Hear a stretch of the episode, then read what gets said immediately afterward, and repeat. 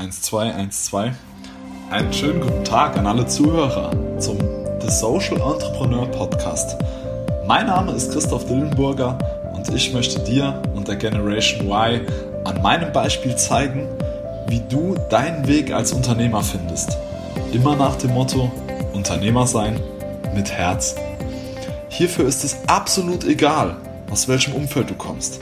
Dieser Podcast soll den Menschen Kraft geben und den Weg zeigen, die tief in sich wissen, da wartet noch mehr auf mich. Fangen wir gleich damit an. Ein ganz herzliches Hallo von meiner Seite an dich. Ich freue mich mega, dass du wieder eingeschaltet hast. Heute geht es um deine ersten Steps auf dem Weg zum Unternehmer, zu deinem eigenen Business. Ich möchte dir damit ein paar Tipps geben. Aus meiner Sicht wenn ich heute wieder von vorne anfangen würde, anfangen müsste und keine Ahnung hätte, was ich machen soll, alles, was ich weiß, ist, ich will die Welt ein bisschen schöner machen. Wenn das die Ausgangssituation wäre, wie ich dann selber ja, meine ersten Steps für mich gestalten würde. Als allererstes würde ich für mich schauen, was ich denn gut kann, was mir liegt. Unter anderem ein Punkt, warum ich selbst Persönlichkeitsentwicklung so geil finde. Denn hier lernst du dich selbst besser kennen, beziehungsweise richtig gut kennen, je nachdem, wie lang und intensiv du das Ganze machst. Mit diesem Wissen, was ich gut kann, was mir liegt, würde ich jetzt persönlich im Internet nach Problemen in diesem Bereich suchen. Wir wissen ja bereits, dass du besonders viel Geld damit verdienen kannst, die Probleme anderer Menschen zu lösen. Umso mehr Probleme du löst, umso mehr Geld kannst du tendenziell verdienen. Ein einfaches Rechenbeispiel dafür. Wenn du jetzt als Handwerker an 10 Kunden eine Dienstleistung verkaufst, die dir dafür 50 Euro zahlen, wirst du am Ende 500 Euro Gewinn oder Umsatz gemacht haben, je nachdem, wie deine Kostenstruktur ist. Wenn du im gleichen Verhältnis aber 10.000 Kunden zur Auswahl hättest, die, die von dir betreut werden wollen oder eben Geschäfte mit dir machen möchten, hättest du einen Spielraum oder Möglichkeiten bis zu 500.000 Euro zu machen. Einfach nur, weil die Probleme da sind, weil jemand gerne dafür Geld bezahlt, wenn du ihm ein dringliches Problem löst. Unternehmen oder Beispiele dafür gibt es wie Sand am Meer. Jeder Steuerberater arbeitet als Beispiel so, genauso wie die Deutsche Bahn, die das Mobilitätsproblem von ganz vielen Menschen löst. Auch wenn nicht immer ganz pünktlich. Dahingehend gibt es ein geiles Zitat von Hermann Scherer, ich glaube, es stammt aus seinem Buch Glückskinder, wo er sagt, jedes Problem ist ein noch nicht gegründetes Unternehmen dafür. Das ist, wie ich finde, der gesunde Optimismus, den es braucht, um eben ja, ein Unternehmen zu gründen, gewisse Dinge ins Rollen zu bringen.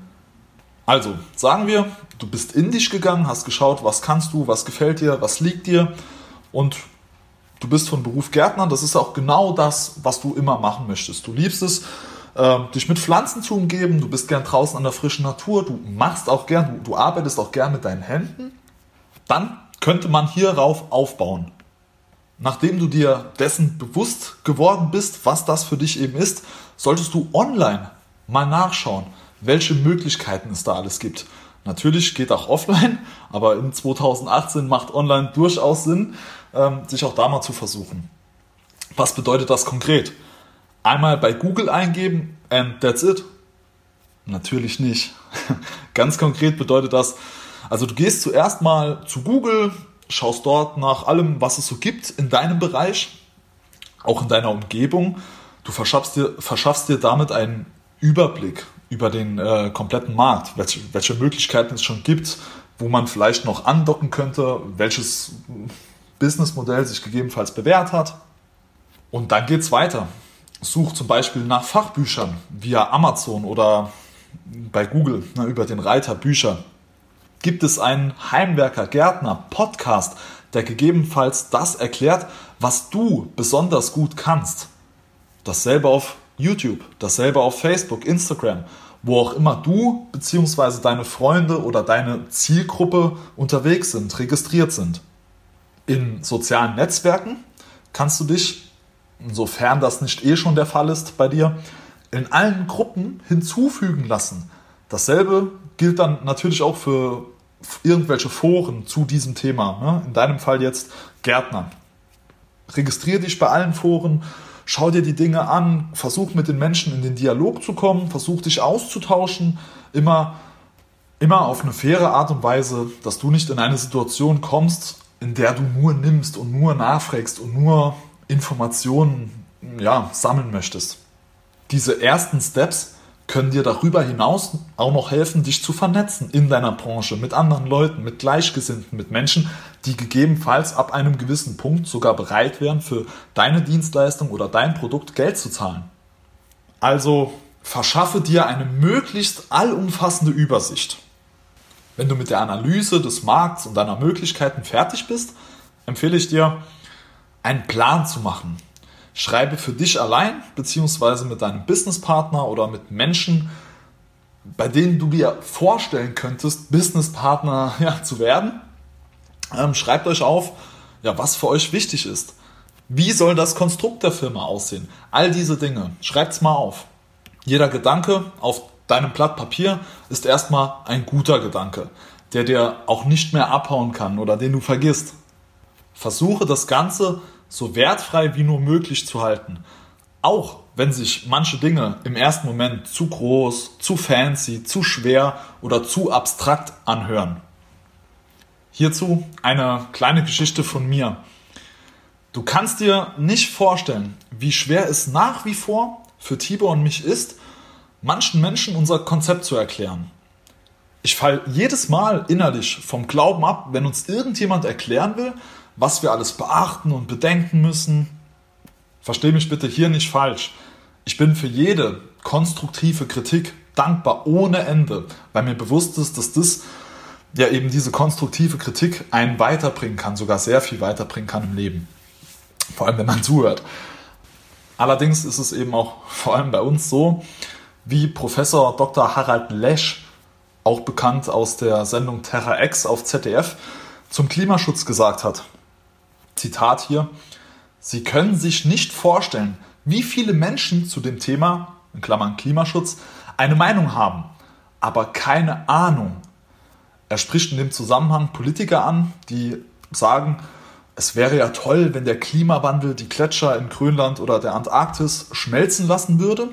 So hätte man ja viel schnellere Seehandelswege und könnte gleichzeitig die Ressourcen auf dem Meeresgrund erschließen. Was dann im Nachgang mit dem Wasser der Gletscher und unserer Welt dank Klimawandel passiert, wird da dann natürlich im ersten Moment ausgeblendet. Das ist dann nicht so wichtig wie neue Handelswege, die wir gegebenenfalls erschließen könnten. Für die meisten Menschen ist es bereits im Kopf ein Unding, als Unternehmen Profite erzielen zu wollen und gleichzeitig humanitär aktiv zu sein. Wir haben es immer wieder bis heute erlebt, dass Menschen, die nachweislich keine Ahnung von zum Beispiel der Verwaltung eines Zinshauses haben, uns erklären wollen, dass das, was wir da vorhaben, so gar nicht funktioniert. Gleichzeitig höre ich den Podcast von Alex Fischer, einem Immobilieninvestor aus Düsseldorf, der dort erzählt, wie er mit seinen Skills als ja, Immobilieninvestor ein Mehrfamilienhaus in München vor, kurz, vor kurzer Zeit erworben hat was von, von den Hardfacts, von der Bruttomietrendite so rentabel ist und das, obwohl München seit Jahren immer teuer wird und der Markt, wie man in der Fachsprache, im Fachjargon sagt, etwas bubbelt. Genauso wie ein Herr Jakob Mehren aus Berlin, dessen Firma auch in Berlin sitzt, der aber im ja, Osten und Norden Deutschlands da sehr stark aktiv ist, viel kauft, nach wie vor Deals einfährt, obwohl die Zinsen im Keller sind, obwohl jeder schreit, in meiner Stadt äh, explodieren die Preise.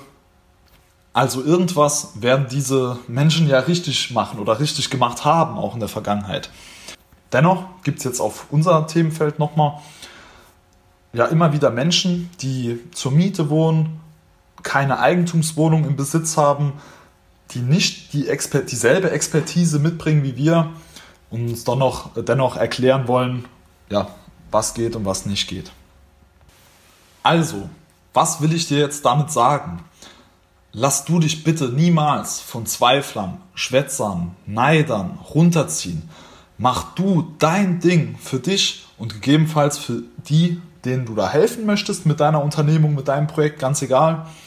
Von den anderen zahlt auch keiner deine Rechnung, lebt dein Leben oder kümmert sich um deine Rente, wenn es denn irgendwann soweit ist. Also fang an und lass dich von niemandem auf deinem Weg abhalten. Aber gut, zurück zu deinem Plan, zu deinem Konstrukt. Du wirst feststellen, dass du, genauso wie jeder andere Unternehmensgründer, genauso wie wir auch, permanent ja, mit diesem Plan am Arbeiten bist. Ich sehe das Ganze ein bisschen als Try-and-Error-Spiel. Ich will damit jetzt nicht sagen, dass man jedem Gedanken nachgehen soll, egal wie hirnrissig der ist, und unüberlegt Gelder verbrennen soll. Was ich sage ist, wenn du weißt, was du willst, dein Warum, wofür du hier bist, was du richtig gut kannst, wenn du das alles für dich weißt, wirst du über dein Handeln, dein Tun automatisch rausfinden, ob der Weg, den du dir da überlegt hast, funktioniert oder eben nicht. Eine Sache ist mir dahingehend noch ganz, ganz wichtig. Falls du an diesem Punkt noch nicht für dich weißt, wo dein Warum liegt im Leben, bitte ich dich, die erste Folge dieses Podcasts dir, dieses Podcasts dir nochmal anzuhören, weil dort eben konkret auf dein Warum, wie man es ergründet, worauf es ankommt, etc. Ja, da wird da nochmal genau drauf eingegangen. Und dann kannst du eben ja Step by Step all diese Prozesse in die richtige Reihenfolge bringen, sodass du danach ohne Probleme mit, dieser, mit diesem Tool, mit diesem Handwerkszeug, was ich dir jetzt hier auch nochmal in diesem Podcast mitgebe, deinen Weg für dich ergründen kannst, gehen kannst. Bei uns konkret gab es die Situation, dass wir unsere Namen bereits ändern mussten in unserer jungen Firmengeschichte. Gestartet sind wir als Blue Future Foundation. Das hat sich damals für uns super toll angehört. Foundation, wir wollen was Gutes machen. Ja, dann hat uns unser Anwalt darauf aufmerksam gemacht, dass der Name für die Allgemeinheit ja zu verwirrend sei. Es wird hier nicht klar am Hand vom Namen rausgestellt, was wir sind, was wir vorhaben. Denn Foundation ist das Pendant zu Stiftung. Und da wir mit unserem Startup ein Full-Profit-Unternehmen sind, würde das die Menschen zu sehr ja, verwirren, zu sehr in die Irre führen. Deshalb mussten wir dann auch dahingehend unsere Namen ändern von Blue Future Foundation in Blue Future Project. Genauso war es unser Plan, unser Startkapital via ICO einzunehmen. Ein ICO ist ein Initial Coin Offering. Hier wird eine Firma gegründet und es werden Firmenanteile, ähnlich wie bei einer Aktiengesellschaft, die, die Aktienanteile, Firmenanteile hier in Form von Token ausgegeben in der neuen Kryptowelt, Bitcoin, Ethereum etc. Das, all, all diese Dinge laufen dann unter dem Rahmen einer ICO. Und das ist ins Wasser gefallen für uns, als die BaFin, die Bundesaufsichtsbehörde für Finanzdienstleistungen, uns mitteilte, dass unser Konzept dem einer AG zu ähnlich ist und wir aus diesem Grund auch dieselben Pflichten erfüllen müssten wie eine AG, die sich gerade gründet. Und da das unseren finanziellen Rahmen komplett gesprengt hat, war dann klar, auch hier müssen wir uns nochmal umstrukturieren, umplanen, die Dinge anders äh, ja, in die Hand nehmen. Und das, obwohl ich bereits knapp 6000 Euro für die Programmierung eines ja, sogenannten Tokens ausgegeben, verbrannt habe. Aber so ist eben Startup oder die Unternehmensgründung. Das sind Dinge, die auch so oder so ähnlich auf dich zukommen werden als Gründer. Man muss hier ganz klar sagen, nicht jeder muss Lehrgeld zahlen. Du für dich kannst das Ganze auch nochmal ein bisschen seriöser stricken, ein bisschen vielleicht mit mehr Zeit, gewisse Dinge auch schon im Vorfeld klären. Aber das sind eben so die, die Stolpersteine, ähm, die man am Anfang hat und aus denen man danach lernen kann. Die allermeisten zahlen am Anfang dieses Lehrgeld. Mir war es eben in diesem Zusammenhang auch wichtig, möglichst schnell ins Tun zu kommen und nicht noch viel Zeit verstreichen zu lassen, bis das Statement von der BaFin dann im Endeffekt da ist, beziehungsweise da war. Aus meiner Sicht der Dinge ist dieses ins Tun kommen eben genau deshalb so wichtig, weil wir auch wissen, dass der Mensch träge ist, dass man sich all das, was man vornimmt, was man auf einem tollen Seminar hört, was man ähm, ja, bei einer wundervollen Begegnung mitnimmt an, an neuen Impulsen, dass die verfliegen, wenn man eben nicht binnen 48 Stunden ins Tun kommt. Gerade, da kann ich euch oder dir aus, aus meiner eigenen Erfahrung auch nochmal ein bisschen äh, was mitgeben, gerade bei so einer langwierigen Geschichte wie das Aufbauen eines Unternehmens von Null an. Gerade hier wird es dir unfassbar schwer fallen, gewisse Meilensteine abzuarbeiten, gewisse Dinge zu erreichen, wenn du nicht von selber, von dir aus, intrinsisch alles daran setzt, ins Tun zu kommen. Wie schon in einem anderen Podcast erwähnt, passieren dann eben ganz magische Dinge für dich und dein Business. Hier möchte ich jetzt nochmal klar herausstellen, dass egal was du tust, ob es jetzt unser Gärtnerbeispiel ist oder ein ganz anderes, abstraktes, wie auch immer, deine persönliche Situation, es ist immer immens wichtig, konstant an sich zu arbeiten, sich selbst zu bilden, neue Dinge anzueignen. Bleiben wir mal beim Beispiel des Gärtners. Wenn unser Gärtner in seiner in der Aufbauphase seines Businesses als Beispiel sich eine zweite Sprache aneignen würde. Er, wir sagen, er ist in Deutschland geboren, spricht Deutsch als Muttersprache und würde sich jetzt Französisch noch als zweite Sprache aneignen, stehen ihm mit einem Schlag plötzlich ganz viele neue Möglichkeiten und Türen offen, nur weil er sich selbst weitergebildet hat. Darüber hinaus, unabhängig jetzt von Sprachen, ist es immens wichtig, permanent selber an sich zu feilen. Ihr könnt euch das so vorstellen, speziell wenn ihr eben ja ein Unternehmen gründen wollt, ein Startup gründen wollt, ist von dem ersten Tag an alles schon da in diesem Unternehmen. Wir haben eine PR-Abteilung, wir haben eine Finanzabteilung, wir haben eine Rechtsabteilung, wir haben eine ähm, Vertriebsabteilung. All diese Dinge, wie man das aus großen Konzernen kennt, die sind auch bei dir da. Nur der Haken, am Anfang machst du das alles selber. Umso wichtiger also, dass du zu jedem dieser Punkte auch irgendwie was sagen kannst, dass da irgendwie eine gewisse Knowledge, ein bisschen Fachwissen da ist, dass du eben nicht ganz auf dich allein gestellt bist und aufgeschmissen bist, wenn irgendwas kommt, direkt frustriert bist, wenn ähm, ein Rückschlag auf dich zukommt oder du mal nicht weiter weißt, weil dich gerade diese äh, Frage aus der Rechtsabteilung in Anführungszeichen jetzt überfordert. Auch ganz wichtig für die unter euch, die sagen, ich hätte super gern einen Mentor. Ich brauche jemanden an meiner Seite, der mich ein bisschen an der Hand nimmt, der mir alles zeigt. Solche Menschen, Menschen, die schon wesentlich weiter sind als ihr, die werden nur auf euch aufmerksam, wenn ihr irgendwas bieten könnt.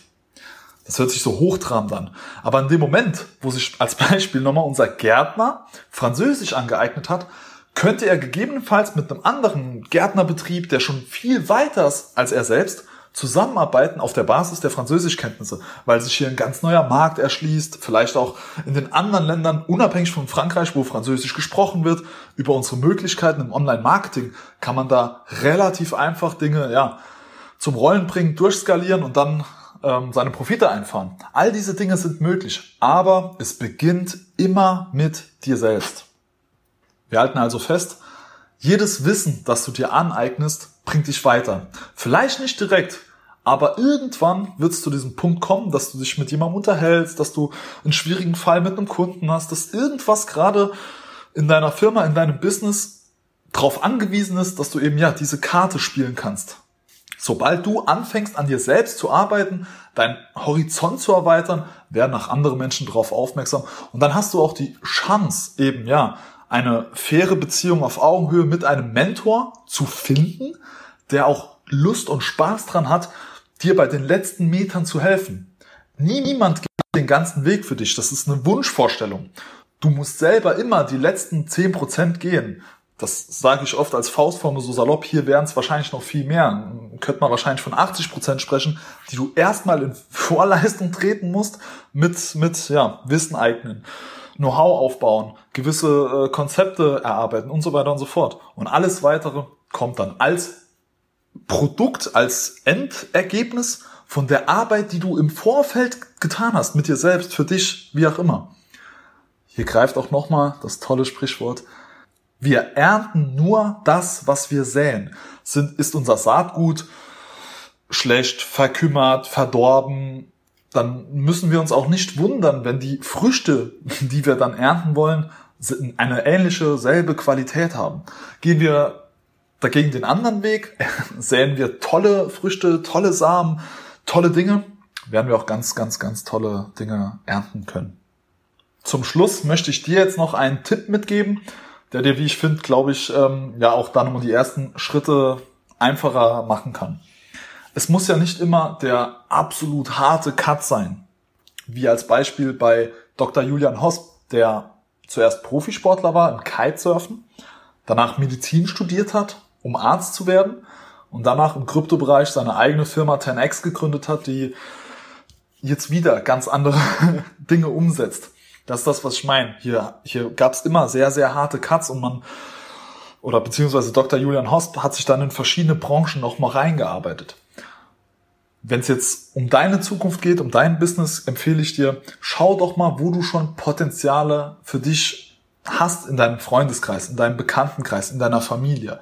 Wenn als Beispiel dein Onkel irgendein Business führt in einem Bereich, was dir Spaß macht und dieses Business sehr erfolgreich ist, dann red als erstes mal mit deinem Onkel. Geh zuerst die einfachen Wege ab, bevor du ja, dich an andere fremde Firmen wagst, bevor du mit Zeitungen oder ja, Medien äh, den Kontakt suchst.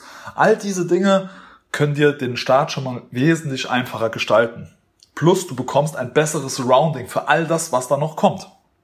In diesem Sinne sind wir mit dieser Folge wieder hier am Ende. Ich bedanke mich vielmals bei dir, dass du zugehört hast, mir nochmal die komplette Zeit. Bei Fragen schreib mir ruhig. Ich lese mir auch alle Kommentare durch. In diesem Sinne, alles Gute für dich, dein Chris. Ciao.